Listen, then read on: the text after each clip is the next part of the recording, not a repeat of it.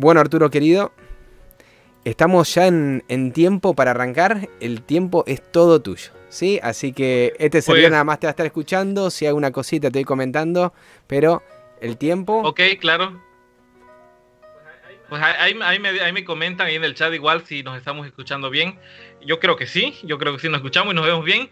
Y pues bueno, vamos a seguir con el, tema de este día. Este, este día ha sido de mucho gozo.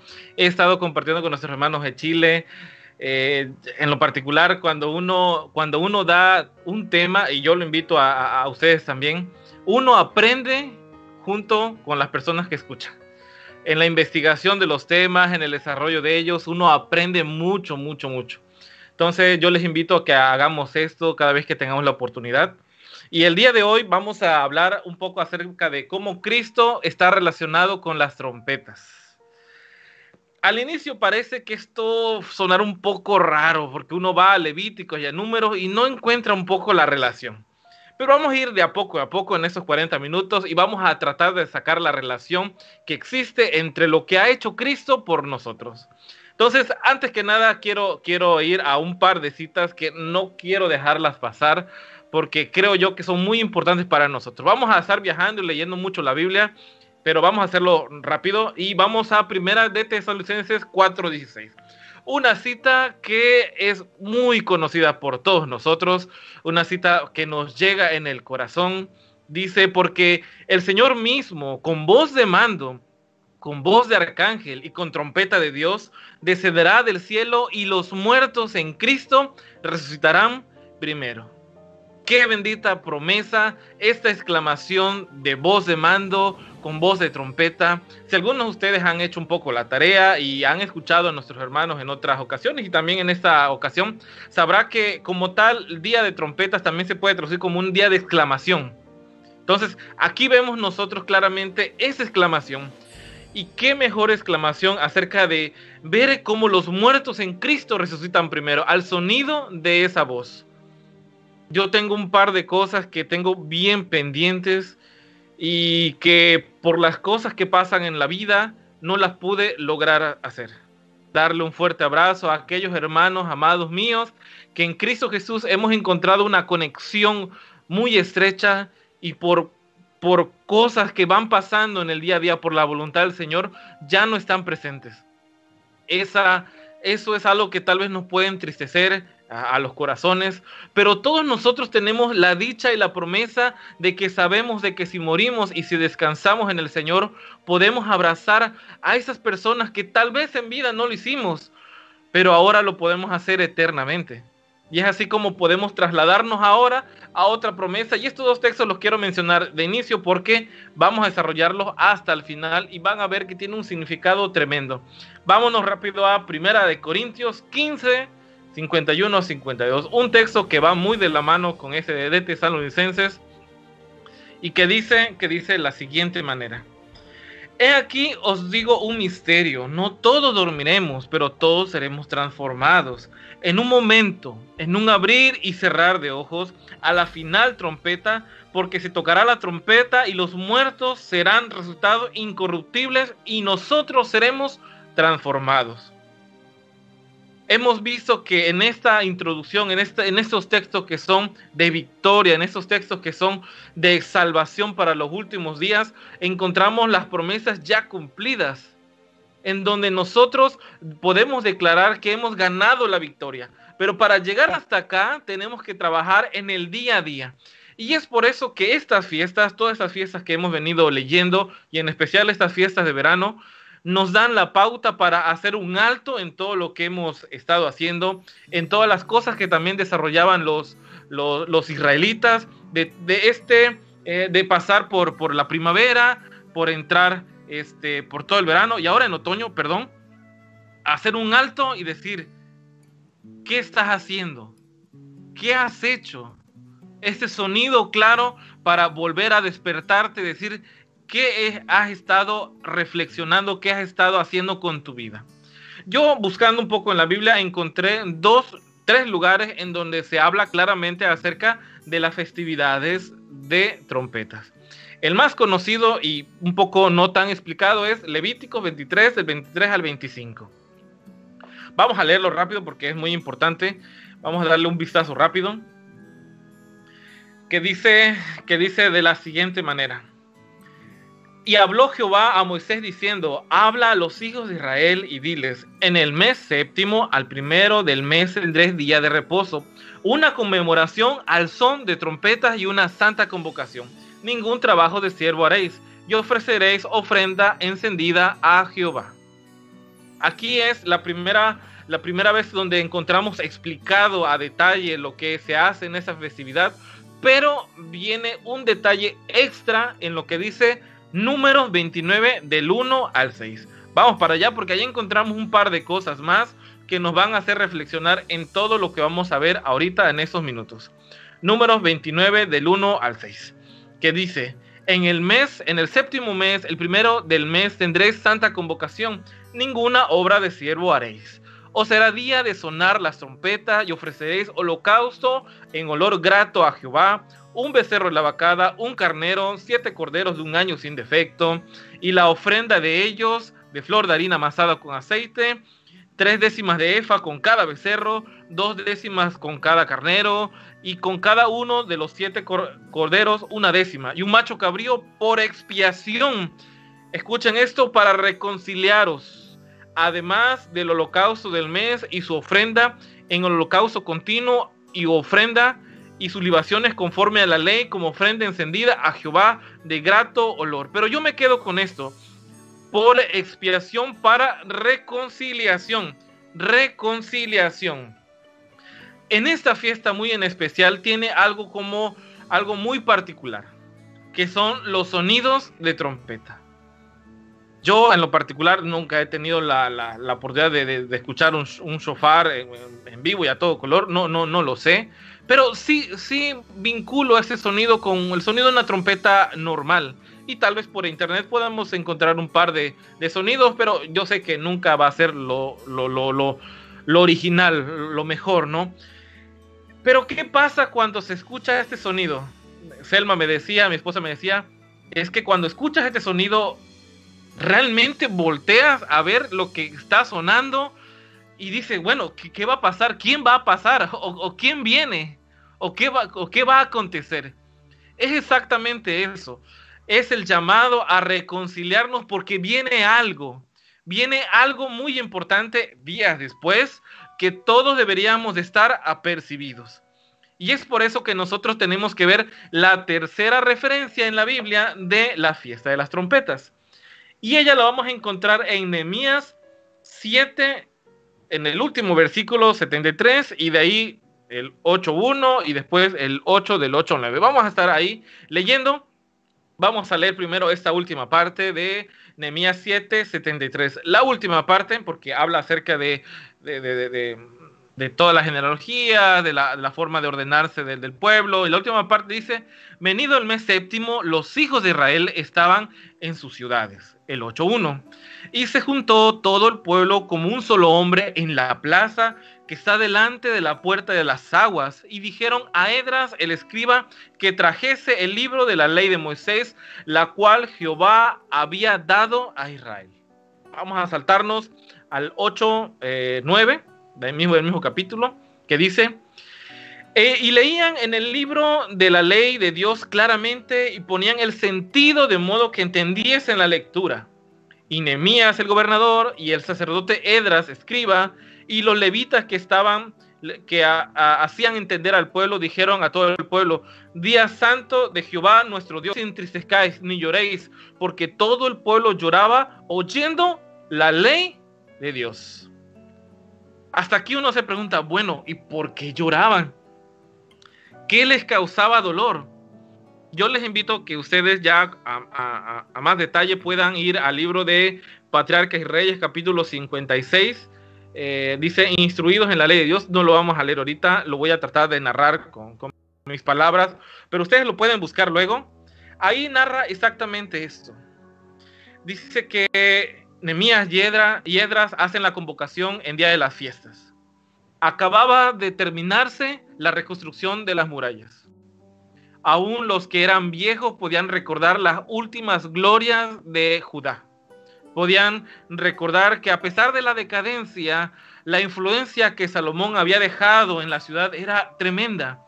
Una ciudad que en algún momento la plata no tenía valor porque era una piedra más que existía en Jerusalén.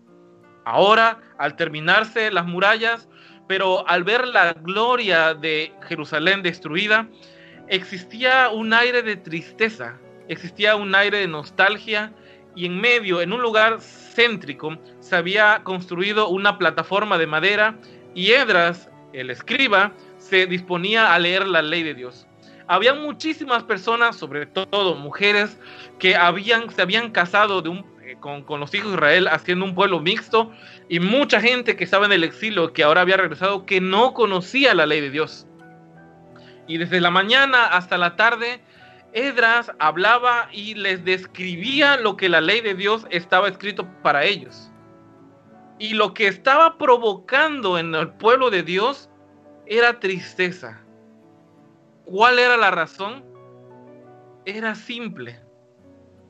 Si nuestros padres provocaron a ira a Dios por la transgresión, cuánto más nosotros que hemos pecado, ahora que conocemos ahora que conocemos la voluntad de Dios. Ahí el, el capítulo 56 de Profetas y Reyes es, es tremendo, la verdad, con respecto a este punto. Pero Nemías y Edras miraban al pueblo llorar y le decía, hermanos, hoy es día de alegría, hoy no es día de estar con tristeza, hoy es día de levantar la cabeza y darle gloria a Dios. Y, tú dirás, pero ¿Cómo es esto posible, Arturo? Si, si nosotros, si nos ponemos en, esta, en este ejemplo, si podemos ver cómo nuestra vida, siendo un ejemplo de Jerusalén, volteamos a ver mi familia, volteamos a ver mis relaciones cercanas, volteamos a ver muchas cosas y pareciera que es esta Jerusalén destruida. Tal vez tú y yo ya hemos levantado estas murallas y hemos entendido un par de doctrinas que hoy por hoy nos han ayudado a contener las influencias equivocadas que están en el mundo cristiano. Pero hoy por hoy todavía Jerusalén, que es nuestro corazón, no ha sido transformado a la mejor gloria que es lo que, a, lo que podemos llegar a ser. Y eso tal vez hoy causa tristeza. ¿Cómo es entonces, Arturo, que hoy tendría yo que estar alegre? Vamos a descubrir el motivo por el cual sí estar alegre y al final vamos a descubrir cuál es la relación de Cristo en esta fiesta. Así que no me voy a adelantar porque yo mismo me voy a hacer spoiler. Así que vámonos a Joel, por favor, Joel 1, Joel 2, y luego Joel 2, 1 y después Joel 2, 11. Vamos a estar ahí, vamos a, vamos a leer bastante en esta parte a los profetas. Dice, Tocad trompeta en Sión y dad alarma en mi santo monte. Tiemblen todos los moradores de la tierra porque viene el día de Jehová, porque está cercano. Vamos a saltarnos rápido al 11 y dice, y Jehová dará su orden delante de su ejército, porque muy grande es su campamento, fuerte el que ejecutará su orden, porque Jehová es, es el, porque grande es el día de Jehová y muy terrible. ¿Quién podrá soportarlo? Ante todo esto, todo el mundo seguirá diciendo, Arturo, en serio, con todo eso tú todavía quieres que yo esté alegre? ¿Cómo es entonces que tengo que alegrarme por una situación tan vil de la cual yo estoy ahora? Vamos a leer ahora el 12 y 13 del mismo capítulo. Por eso ahora dice Jehová, Convertíos a mí con todo vuestro corazón, con ayuno, lloro y lamento. Rasgad vuestros corazones y vuestros vestidos y convertíos a Jehová, vuestro Dios, porque misericordioso es y clemente, tardo para la ira y grande en misericordia, y que se duele del castigo.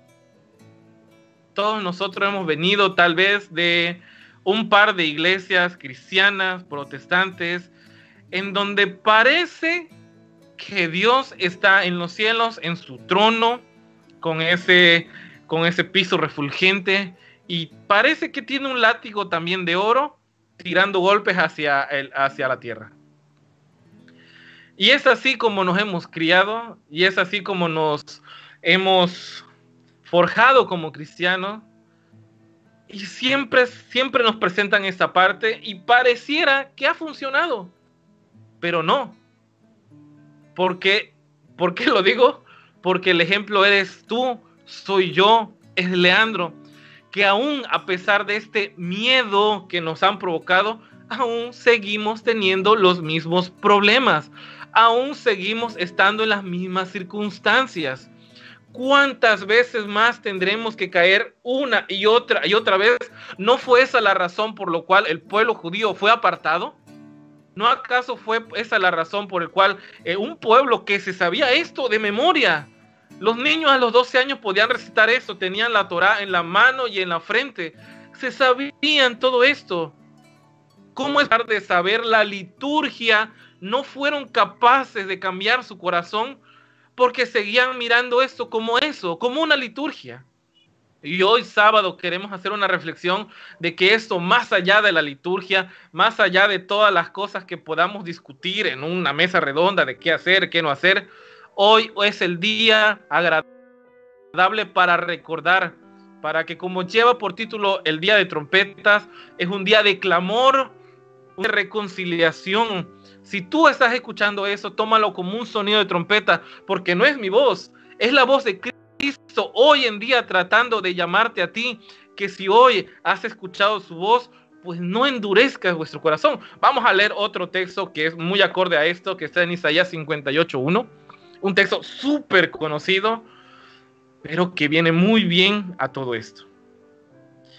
Clama a voz en cuello, no te detengas Alza tu voz como trompeta y anuncia a mi pueblo su, rebelión y a la casa de Jacob su pecado.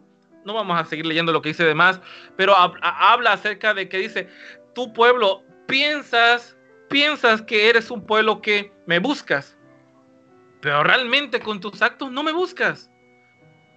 Es por eso que las fiestas de trompetas era un alto en ese día, en, en ese mes era un alto completamente, era prácticamente destinar todo un mes a una festividad en donde más allá de la liturgia que estaba dentro de ella, era recordar que todo lo que había pasado tenías que dejarlo y que ahora el compromiso que hacías era un llamado al arrepentimiento. Lo vimos en números cuando hace, hace la, la descripción de lo que teníamos, lo que se tenía que hacer, que era buscar esa reconciliación con Dios. Hoy por hoy sabemos que todos esos ritos han quedado atrás pero entonces, ¿con quién tenemos que buscar ahora la reconciliación? Exacto, con aquel que es nuestro intercesor. Vamos a buscar ahora, vamos a ir concluyendo todo eso, vamos a ir juntando todas estas ideas. Vámonos a 2 de Corintios 5 del 17 al 20. Recuerden esa idea de reconciliarnos, por favor, reconciliarnos. 2 de Corintios 5 del 17 al 20 dice, de modo que si alguno está en Cristo, si alguno está reconciliado, nueva criatura es. Las cosas viejas pasaron, he aquí todas las cosas son hechas nuevas. Y todo esto proviene de Dios, quien nos reconcilió consigo mismo por Cristo y nos dio, fíjense qué ministerio nos dio. No nos dio un ministerio de andar solamente señalando y dejando a la persona sintiéndose culpable y ya. No.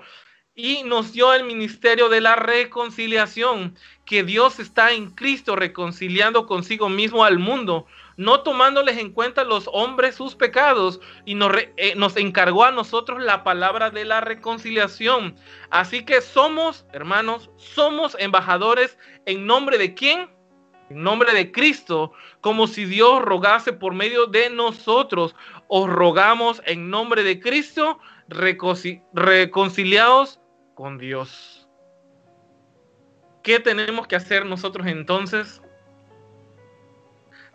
Es cierto, hermanos, es cierto.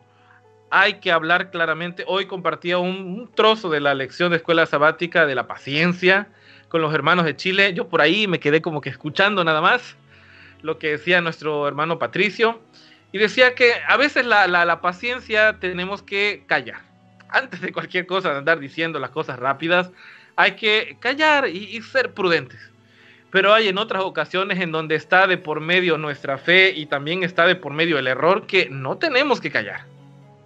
La prueba está con el Señor Jesús cuando estaba en el Sanedrín, que ante muchas acusaciones que él ya había explicado, no dijo nada. No dijo nada. ¿Qué yo tenía, él que tenía que ganar al explicar eh, las mentiras que se estaban haciendo? Nada, no iba a ganar nada.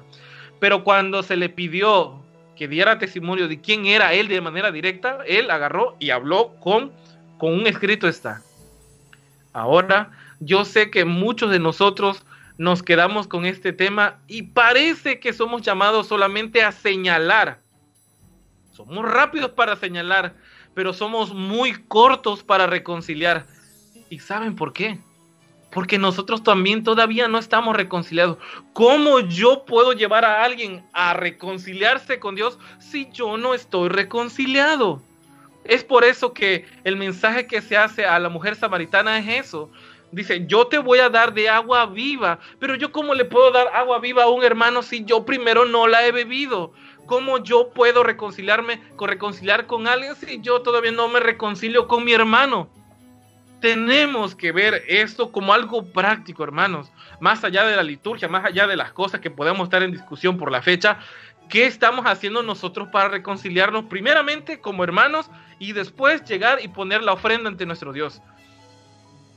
Esto es muy claro, hermanos, y yo sé que, que ahora con las redes sociales este, es muy fácil caer en el tema de, de hablar rápido, de hablar rápido, de enojarnos rápido y después estar detrás de, un teclado, de un, de un celular, decir muchas palabras, pero a la hora de reconciliarnos, ahí ya, ya el teclado no funciona, ya el celular se le acabó la batería. Hermanos, hoy, hoy yo sé que yo sé que Leandro va a hablar un poco del futuro, yo sé que un poco va a hablar de trompetas a futuro. Hermano, cuando llegue esa señal, yo tal vez me estoy adelantando, Leandro, pero cuando llegue esas señales que van a ser muy claras como el sonido de un shofar, como el sonido de una trompeta, en ese momento, hermano, no te pongas a buscar tu contacto en Facebook para ver si te pide perdón. No te pongas a buscar en ese momento a ver si, si tiene, le voy a decir un hola por si me contesta, pues yo ya sigo con, con, la reconciliación. O veo, o tengo que. No, hermano, hoy, hoy es el día de salvación. Hoy es el día. No tomemos la gracia de Dios en vano. Es por eso que, que tenemos que hacer esto, de recordar y recordar, dejarlo bien claro a nuestros hijos. Leandro y yo todavía no tenemos hijos, yo apenas lo tendré yo, yo, bueno, yo sí, todavía no está como que aquí para decirle, oye, mira esto, mira esto. Pero los que sí tienen que dejar este, esto bien marcado. Yo, yo sé que está mi padre ahí escuchándome y dentro de su, de su poco conocimiento que tenía, un hombre que no estudió la, la educación básica, que prácticamente aprendió a leer con la Biblia, yo miraba de él un ejemplo, no, quiero decir con eso que mi padre es un santo, claro que no, pero el ejemplo que me dio era ese. Él se sentaba en una mesa, prendía un foco, sacaba todas las Biblias que tenía, porque ahorita no, ahorita tenemos la oportunidad de comparar las Biblias en internet. Él sacaba las Biblias todas y yo de niño yo miraba nada más. Yo miraba, yo decía, no, hay, no hay dibujos. O sea, ¿cuál es, cuál es el, lo bonito de estar leyendo libros medios amarillos pero ese recordar todos los días, sentarse todos los días a leer, mira, ven, es temprano, vamos a hacer el culto, mira, ven, es de tarde, vamos a hacer el culto, el recordar, el recordar, el recordar, forjó algo de lo cual yo le agradezco mucho. Y es por eso, hermanos, que hoy estamos recordando una fecha, pero no por la mera razón de liturgia. Estamos recordándolo, hermanos, porque todavía es hoy oportunidad para reconciliarnos hace dos años, creo, eh, aquí en México hubo un temblor muy fuerte. Eh, fue, eh, creo que el 13 de septiembre o algo así. Fue de noche, fue de noche, fue en la noche. Todavía Selma estábamos despiertos, era como las 12 de la noche. No me pregunten por qué estábamos despiertos, hay un montón de cosas que hacer y, y bueno, muchas cosas. Y exactamente nosotros vivíamos en el tercer piso, o sea, en el tercer piso todavía y empezó a temblar terrible las paredes quedaron agrietadas tal cual aquí. Un temblor que de, fue de 7.8, casi 8 grados Richter. Fue eterno, cuatro minutos demoró. No sabemos cómo bajamos la escalera, cómo llegamos hasta, hasta el estacionamiento y todavía seguía moviéndose.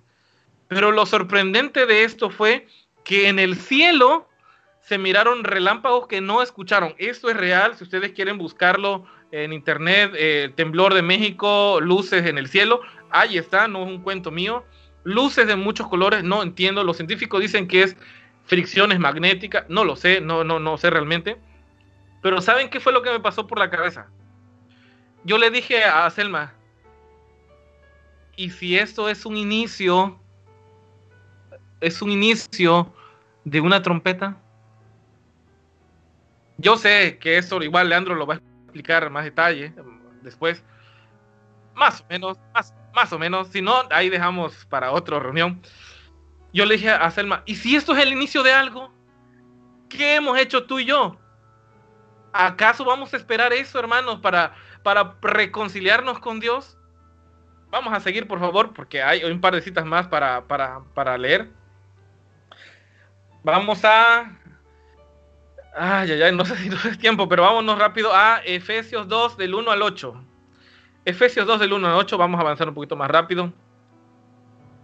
2 del 1 al 8 que dice, y Él dio vida a vosotros cuando estabais muertos en vuestros delitos y pecados, en los cuales anduvisteis en otro tiempo, siguiendo la corriente de este mundo conforme al príncipe de las potestades del aire, el espíritu que ahora opera en los hijos de desobediencia entre los cuales también vosotros, todos, nosotros vivíamos en otro tiempo, en los deseos de, de nuestra carne, haciendo la voluntad de la carne.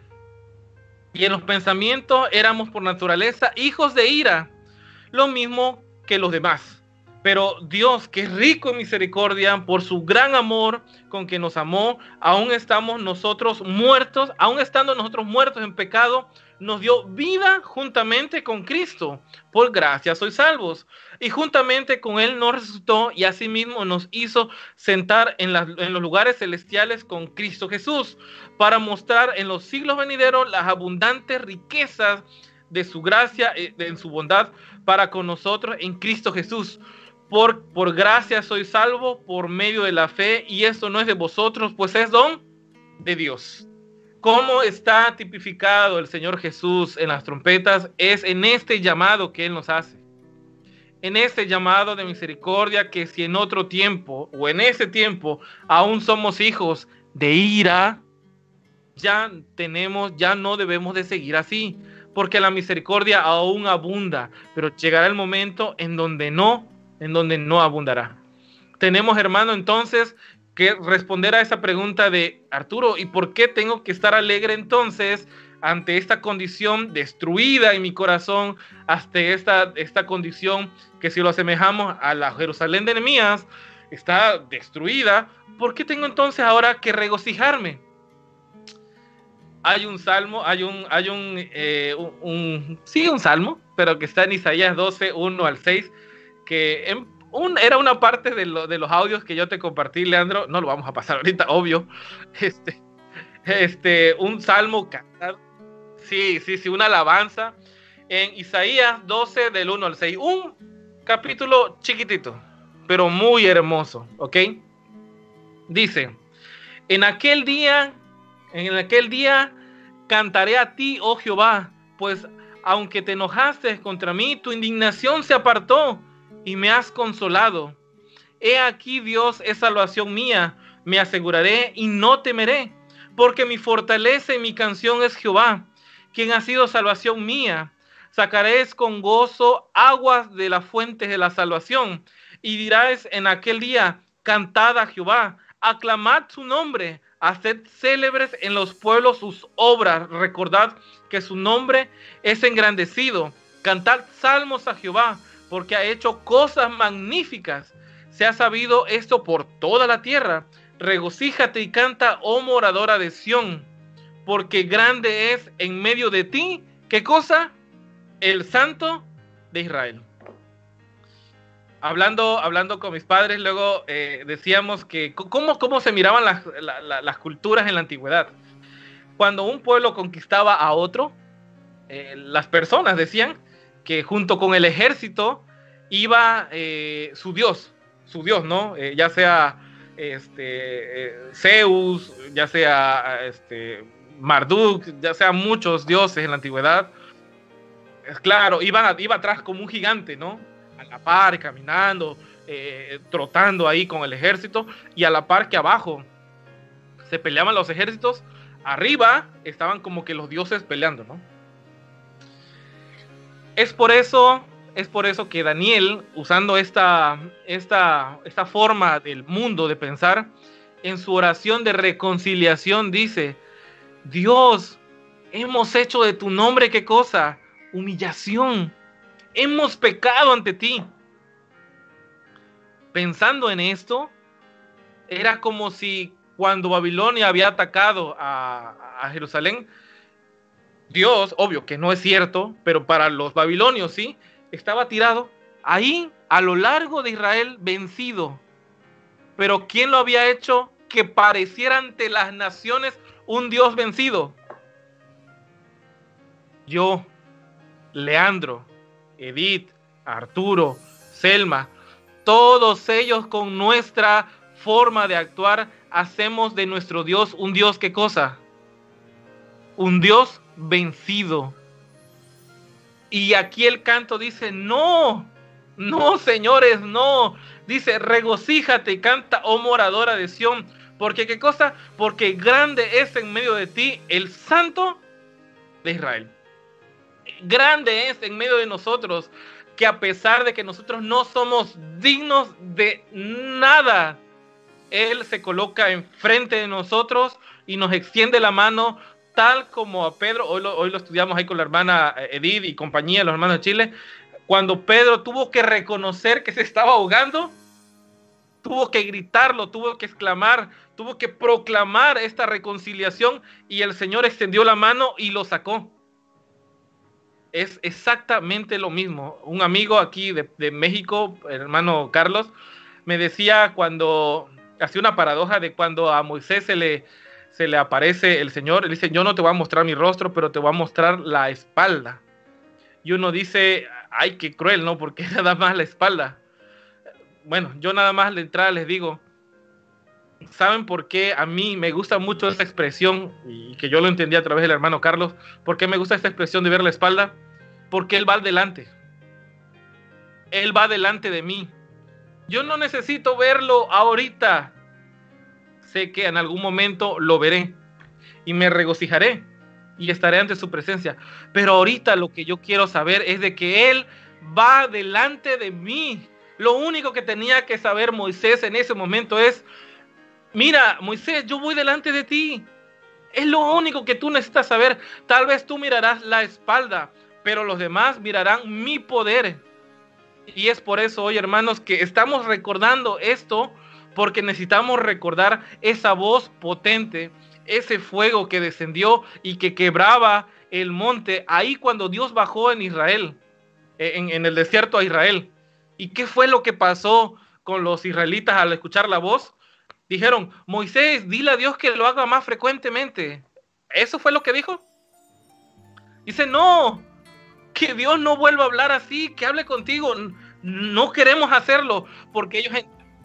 Sí, yo lo voy a hacer, ya, ya me quedó súper claro quién es el que nos está guiando. Pero tristemente, hermanos, así como le pasó a ellos, así nos puede pasar que a pesar de ver el milagro que tal vez haya hecho hoy en tu vida, unos años, dos años después, como el pueblo, podamos quedar ahí en el desierto. Hoy el llamado, al igual que el llamado que se hizo con Nehemías, es decir, el pueblo, que era evidente el pecado que estaba en, el pueblo de, en la época de Nehemías, con estas mezclas que se habían dado, esos compromisos tan fuertes que era de dejar a un lado el matrimonio que habían hecho, pero se tenían que hacer. Se tenían que hacer porque para que exista una reconciliación, primero tenía que haber qué cosa? Un arrepentimiento de corazón. Ahora sí, último texto, me quedaron varios, pero último texto. Vamos a acabar con el mismo texto que empezamos. Vámonos a 1 de Corintios 15 del 51 al 57. Vamos a agarrar un, un poquito más de texto dice de la siguiente manera, He aquí os digo un misterio. No todos dormiremos, pero todos seremos transformados. en un momento, en un abrir y cerrar de ojos a la final trompeta, porque se tocará la trompeta y los muertos serán resucitados, incorruptibles, y nosotros seremos transformados. Porque es necesario que esto corruptible se vista de incorrupción y esto mortal se vista de inmortalidad. Y cuando esto corruptible se haya vestido de incorrupción y esto mortal se haya vestido de inmortalidad, entonces se cumplirá la palabra que está escrita. Esta palabra, hermanos, sorbida es la muerte en victoria. ¿Dónde está, oh muerte, tu aguijón? ¿Dónde, oh sepulcro, tu victoria? Ya que el aguijón de la muerte es el pecado y el poder del pecado la ley. Más gracias sea dada a Dios que nos da la victoria por medio de quién? De Cristo Jesús. Hermanos, ¿cómo podemos entonces mirar a Cristo Jesús en las trompetas? Lo podemos ver como ese llamado. Hoy, hoy tal vez puede ser un llamado claro en tu vida. Mañana tal vez no sea tan claro.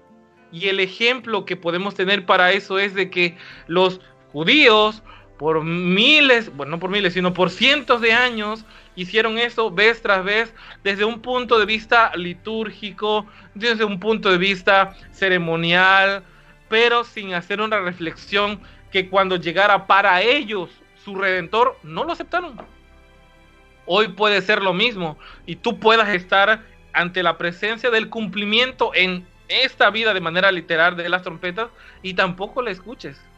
Por eso tenemos que recordar, sienta a tu hijo, sienta a tu esposa, a tu familia, recuerden, ustedes son una iglesia ahí en casa. Yo sé que nos duele un poco no estar junto con nuestros hermanos, pero ahí en tu casa, esa es tu familia, esa es tu iglesia. Y tú, varón, tú eres el sacerdote de tu hogar. Tú eres el responsable perdón por decirlo así, pero asume tu rol que tienes. Tienes esa responsabilidad porque todos hemos sido llamados a ser embajadores y embajadores de un ministerio. Y ese ministerio es el ministerio de la reconciliación.